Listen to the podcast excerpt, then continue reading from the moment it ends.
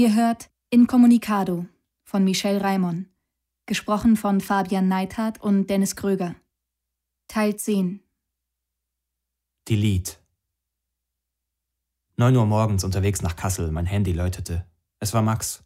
Hey Mann, coole Aktion gestern bei MTV Deutschland, sagte er. Besser noch als in Italien.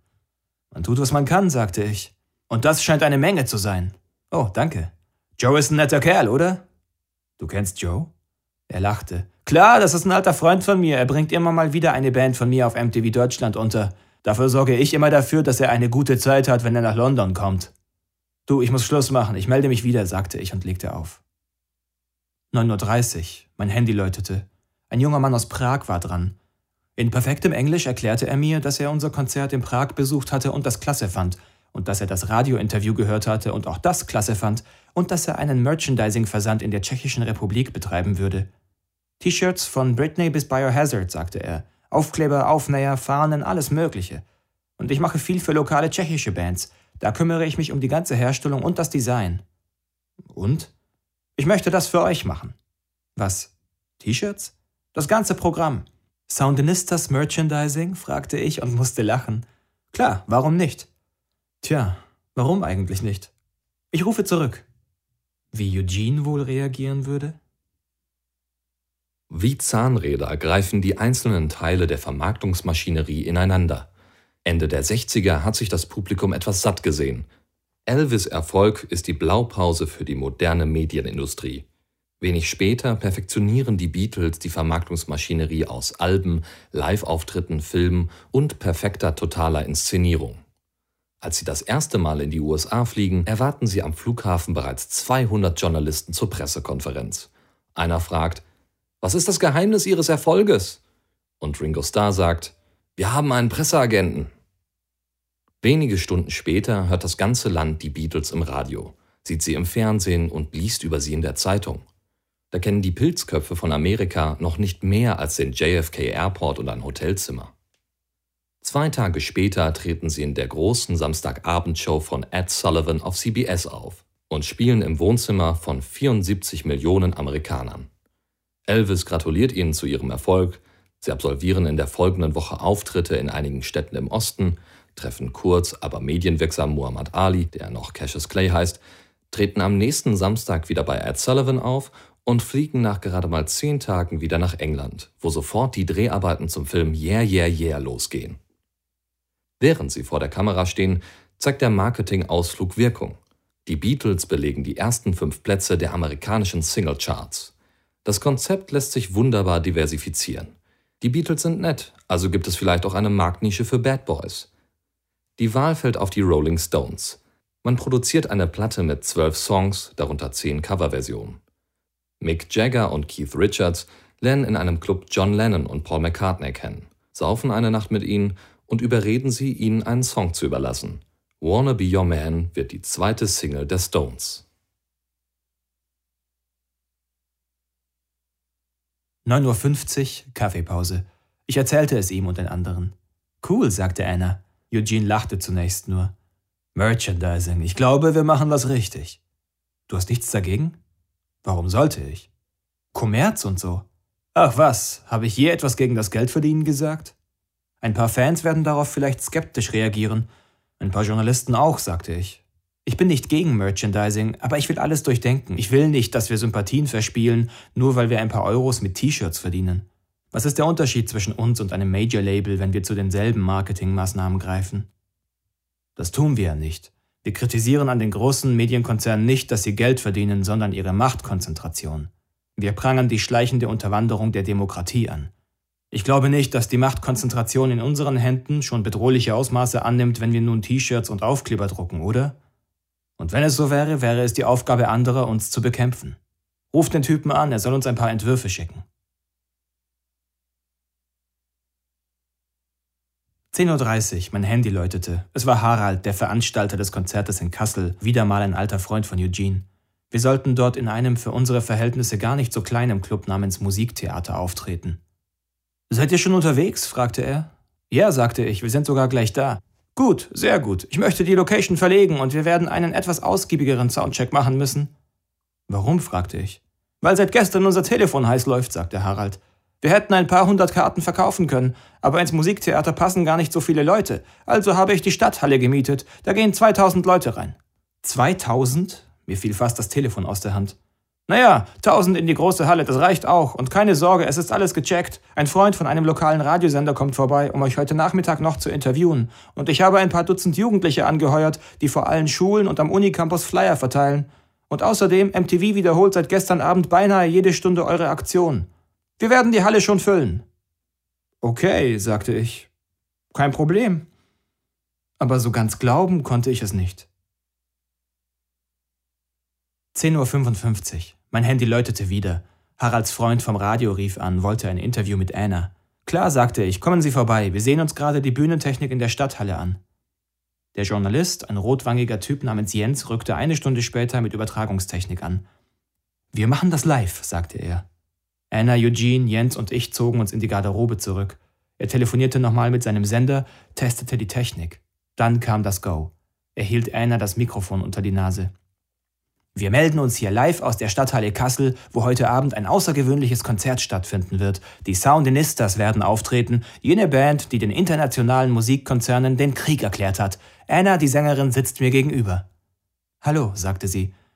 Sie wurden ja verklagt, weil sie bei ihren Konzerten Schweigeminuten abhalten, was angeblich die Rechte eines großen Konzerns verletzt.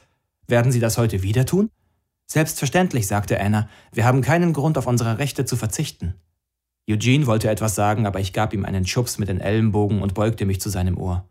Lass Anna reden. Sie ist die Sängerin, sie war auf MTV. Er nickte und hielt den Mund, obwohl ihm das an einigen Stellen ganz offensichtlich sehr schwer fiel. Anna dagegen genoss es, im Mittelpunkt zu stehen. Als das Interview vorbei war, gingen Jens und Eugene als Erster hinaus ins Freie. Eugene war es wohl ein Bedürfnis, noch ein paar wichtige Details loszuwerden, und er redete intensiv auf den Journalisten ein.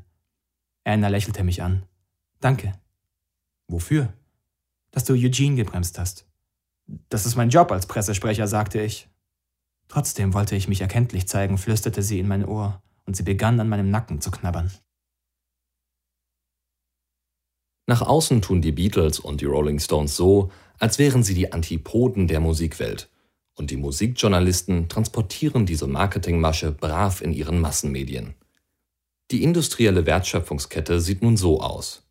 Die Band A vom Label B schreibt den Soundtrack zum Film C vom Studio D.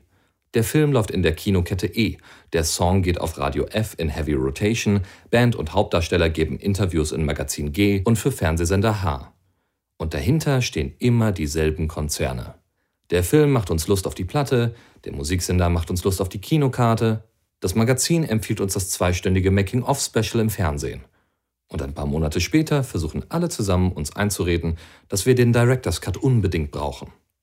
Die Konzerne sind gut geölte Maschinen zur Reproduktion von Ideen. Sie sind Fertigungsstraßen für Moden und Trends. Sie sind die Brutkästen, aus denen unsere kollektiven Jugenderinnerungen stammen. Das Resultat sind immer gleichklingende Musik, immer gleichgestrickte Filme und immer die gleichen Gefälligkeitsinterviews mit denselben Promis in zum Verwechseln ähnlichen Magazinen. Was haben Adorno und Horkheimer gesagt zu einer Zeit, als Elvis, John und Paul, Mick und Keith am Höhepunkt ihrer Karrieren waren? Alle Massenkultur unter dem Monopol ist identisch. Tatsächlich unterscheiden sich die Bands eher wie Persil von Perwoll, aber Millionen Konsumenten fallen auf die Werbung und die gesteuerten Medienberichte herein und machen die Zugehörigkeit zur richtigen Fangemeinde fast zur Glaubensfrage. Aber Fan kommt bekanntlich von Fanatic und Fanatiker sind immer leicht zu manipulieren. Zum Glück hielten wir uns nicht lange mit dem Vorspiel auf, denn kaum 30 Minuten später bekamen wir schon Besuch. Sieben oder acht Jugendliche im Alternativlook, sozusagen Post-Post-Hippies, standen plötzlich vor dem Bus. Anna, kommst du mal runter? rief Eugene. Was gibt's? fragte sie, ohne sich zu bewegen. Sie lag in meinem Arm, den Kopf auf meiner Schulter und die Augen geschlossen. Autogrammwünsche, rief Eugene. Mit einem Ruck setzte sie sich auf.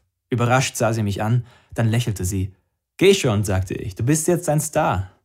Sie schlüpfte in ihre Jeans, streifte ihr T-Shirt über und stürmte die Treppen nach unten. Ich drehte mich noch einmal um, kuschelte mich in das Polster und atmete tief und zufrieden ein. Die Luft roch nach Annas Schweiß. Jean-Baptiste Laurent d'Alembert aus dem Vorwort der Enzyklopädie. Bei der lexikalischen Zusammenfassung alles dessen, was in die Bereiche der Wissenschaften, der Kunst und des Handwerks gehört, muss es darum gehen, deren gegenseitige Verflechtungen sichtbar zu machen und mit Hilfe dieser Querverbindungen die ihnen zugrunde liegenden Prinzipien genauer zu erfassen.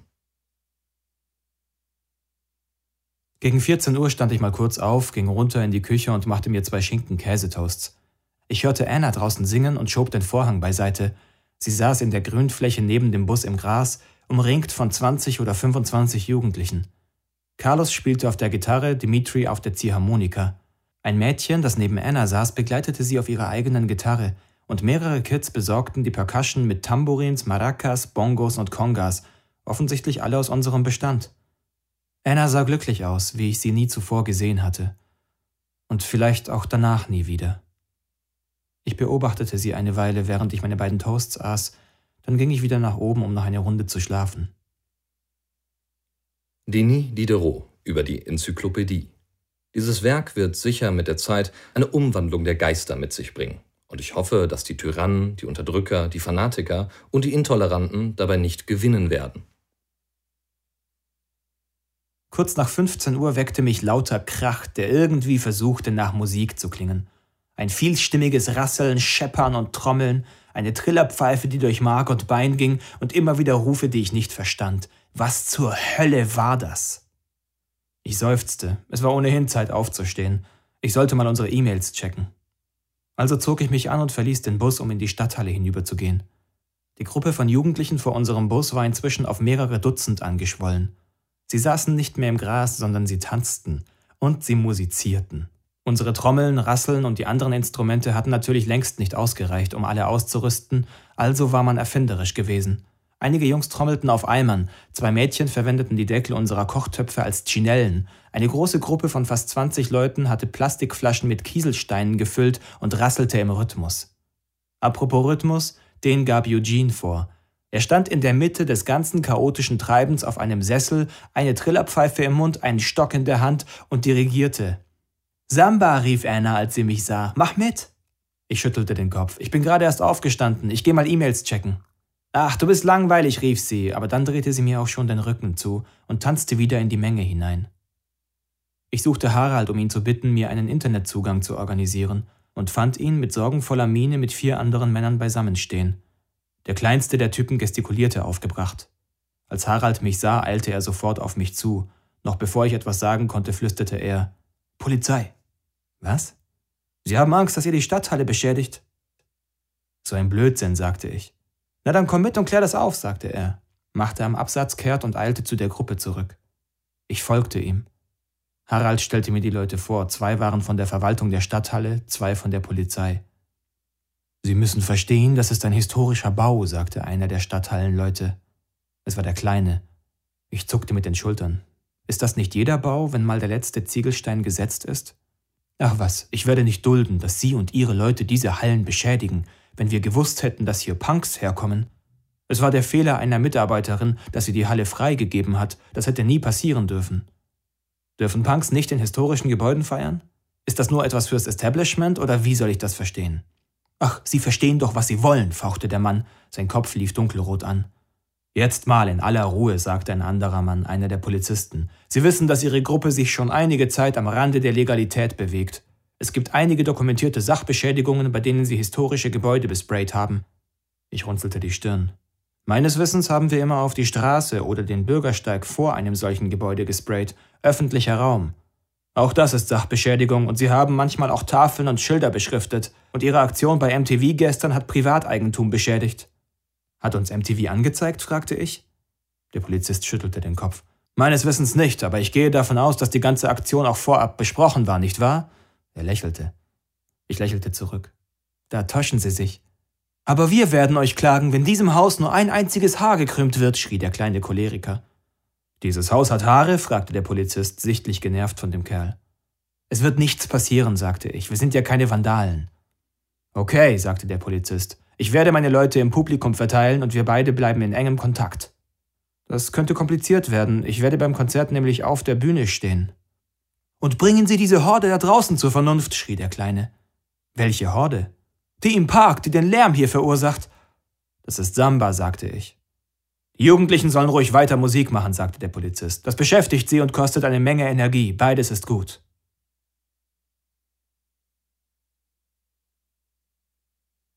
18.30 Uhr. Die Gruppe im Park war auf fast 200 Leute angewachsen. Die Samba-Band bestand schon aus rund 50 Mitgliedern, die auf so ziemlich allem trommelten, worauf man nur Lärm erzeugen konnte.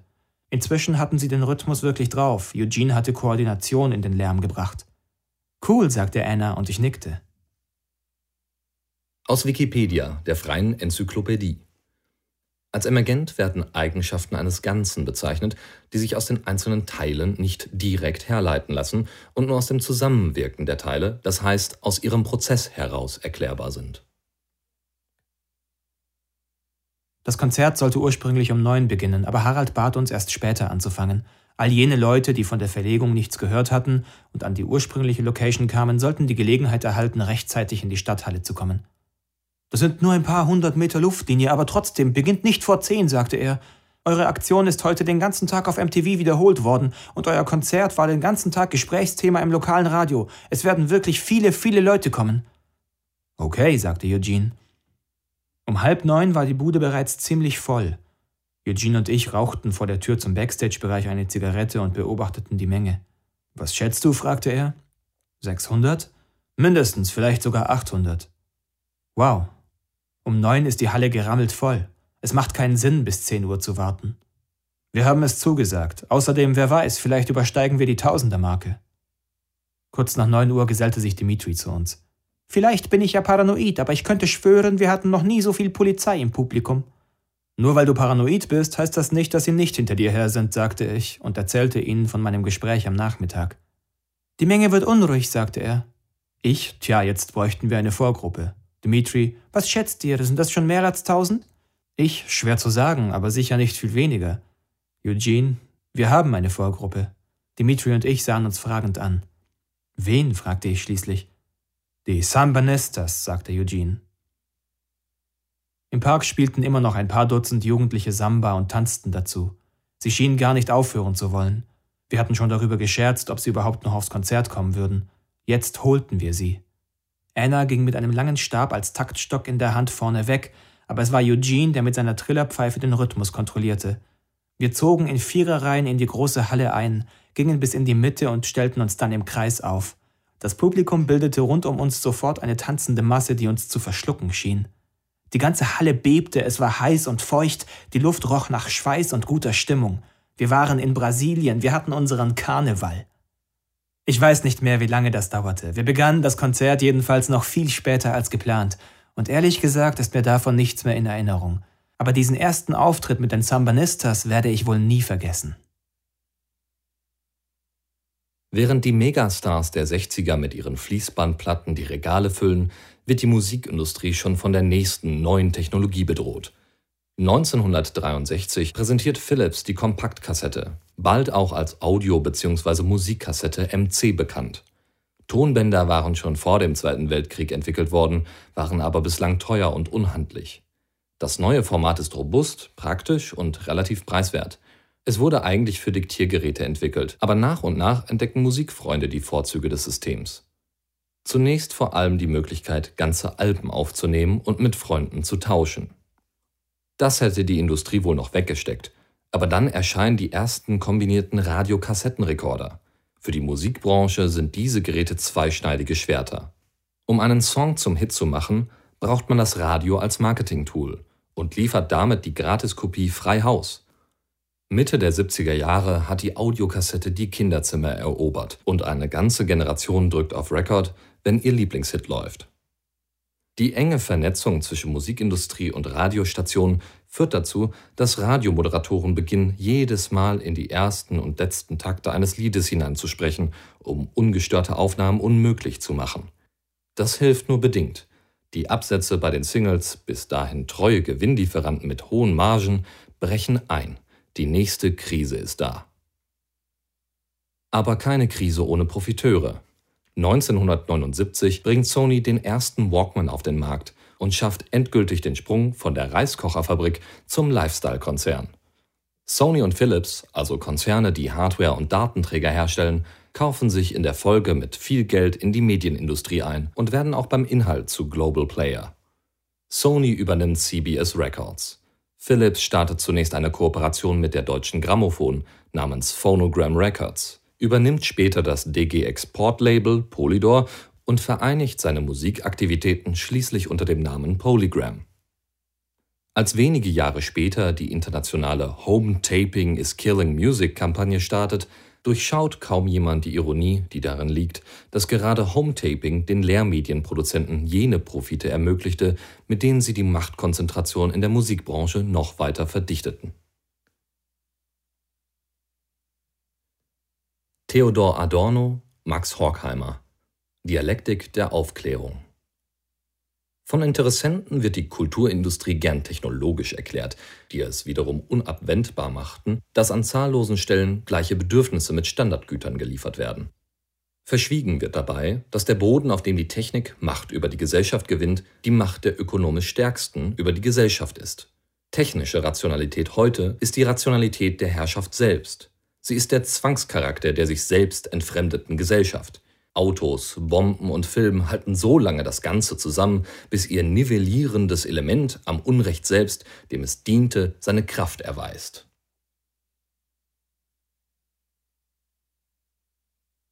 Zwei Tage später, Hamburg, ein Konzert im Logo. Wir bauten die Technik auf. Ich verkabelte gerade die Mikros für das Schlagzeug. 42, sagte Eugene. Ich hob den Kopf. 42 was? Neue Artikel auf Google News seit gestern. Oh. Allein in der deutschen Version. Doppel-O.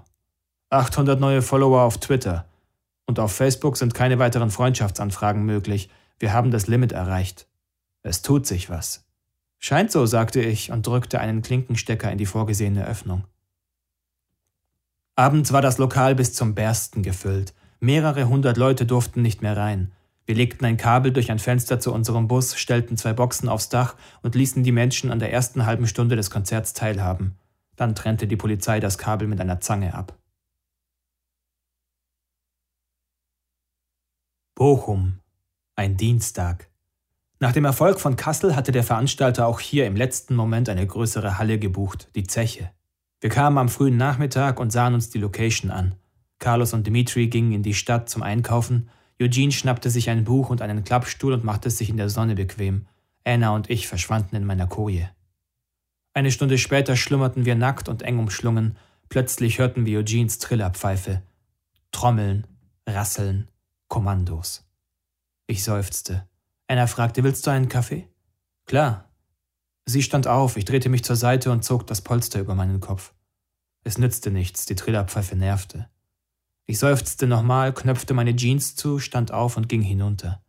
Anna stand in Jeans und BH in der Küche und beobachtete durch das Fenster eine Gruppe von rund 20 Personen, die nach Eugenes Pfeife tanzten und trommelten. Carlos und Dimitri waren auch dabei. Sie gingen durch die Reihen und gaben sozusagen Einzelunterricht, wenn jemand mit dem Rhythmus nicht zurechtkam. Der Kaffee begann zu tropfen. Gleich ist er fertig, sagte Anna, ohne ihre Augen von der Samba-Gruppe zu nehmen. Okay, sagte ich und machte mir einen Toast. Willst du auch einen? Anna schüttelte den Kopf. Sie üben, in einer Formation zu gehen. Was? fragte ich und sah auch aus dem Fenster. Sie hatte recht. Die Samba-Gruppe stand in einer rechteckigen Formation und alle zwei, drei Minuten ließ Eugene sie ein paar Meter nach vorne gehen oder eine Drehung im rechten Winkel machen. Er selbst ging immer vor der Formation her und gab die Kommandos mit Pfeife und unserem Besen, der als Taktstock fungierte. Was zum Teufel das wohl werden soll? fragte Anna. Im Laufe des Nachmittags kamen immer wieder neue Leute zur Samba-Gruppe dazu. Die meisten davon brachten ihre eigenen Instrumente mit, oft nicht mehr als ein Plastikeimer und eine Schöpfkelle. Carlos und Dimitri nahmen sich dieser Leute an, erklärten ihnen ihre Position, gliederten sie in die Formation ein und kümmerten sich gleich wieder um die nächsten. Jede halbe Stunde oder so gab es ein paar Minuten Pause, dann griffen alle zum Telefon, riefen ihre Freunde an und erzählten ihnen, wie toll dieser Nachmittag sei und dass sie unbedingt mitmachen müssten und gleich Instrumente mitbringen sollten, und wenig später war die Gruppe schon wieder ein wenig größer. Gegen sechs Uhr abends waren rund 60 Sambanistas ganz gut in Form. Eugene kam kurz in den Bus, um sein verschwitztes T-Shirt zu wechseln. Kommt ihr mit? fragte er. Wohin? Wir demonstrieren. Aha, sagte ich. Wogegen? Für etwas, nicht gegen etwas. Für freie Musik, freie Kultur und Weltfrieden? Er lachte. Genau, woher wusstest du das? War nur geraten. Wir marschierten also los und verursachten sofort ein Verkehrschaos. Es dauerte nicht lange und mehrere Streifenwagen tauchten auf. Die Demonstration war nicht angemeldet, die Polizei wirkte ratlos. Ein Beamter kam auf mich zu. Er stellte sich vor, aber ich verstand seinen Namen nicht, nur das Wort Einsatzleitung. Was haben Sie vor? fragte er. Wenn ich das wüsste, seufzte ich. Plötzlich stand Eugene neben uns. Carlos machte nun den Kapellmeister.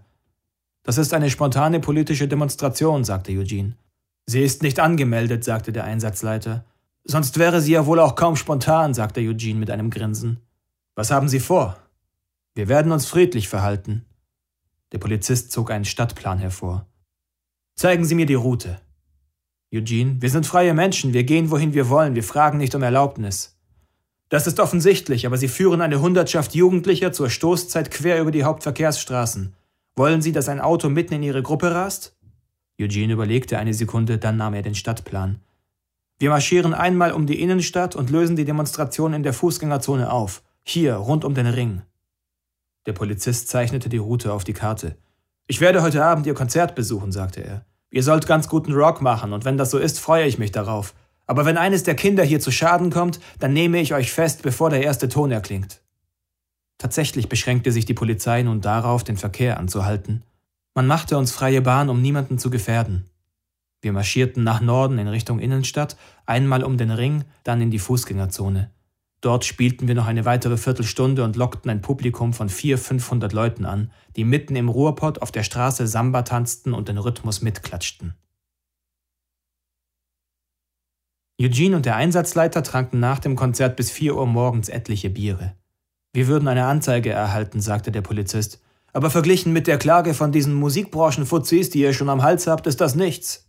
Okay, sagte Eugene, morgen in Essen. Was ist da? Da machen wir sowas wieder. Kannst du uns bei der Anmeldung der Demo helfen? Nein, nicht mein Revier. Du kennst doch sicher deine Kollegen drüben. Es soll ja niemand von den Kids zu Schaden kommen. Der Polizist nahm noch einen Schluck vom Bier. Weißt du genau, was du tust? Ich hoffe es, sagte Eugene. Ich hoffe es. Gut, dann morgen in Essen. Ich kümmere mich darum. Und übermorgen in Duisburg? Gut, also auch Duisburg. Und dann Dortmund, Düsseldorf, Bonn.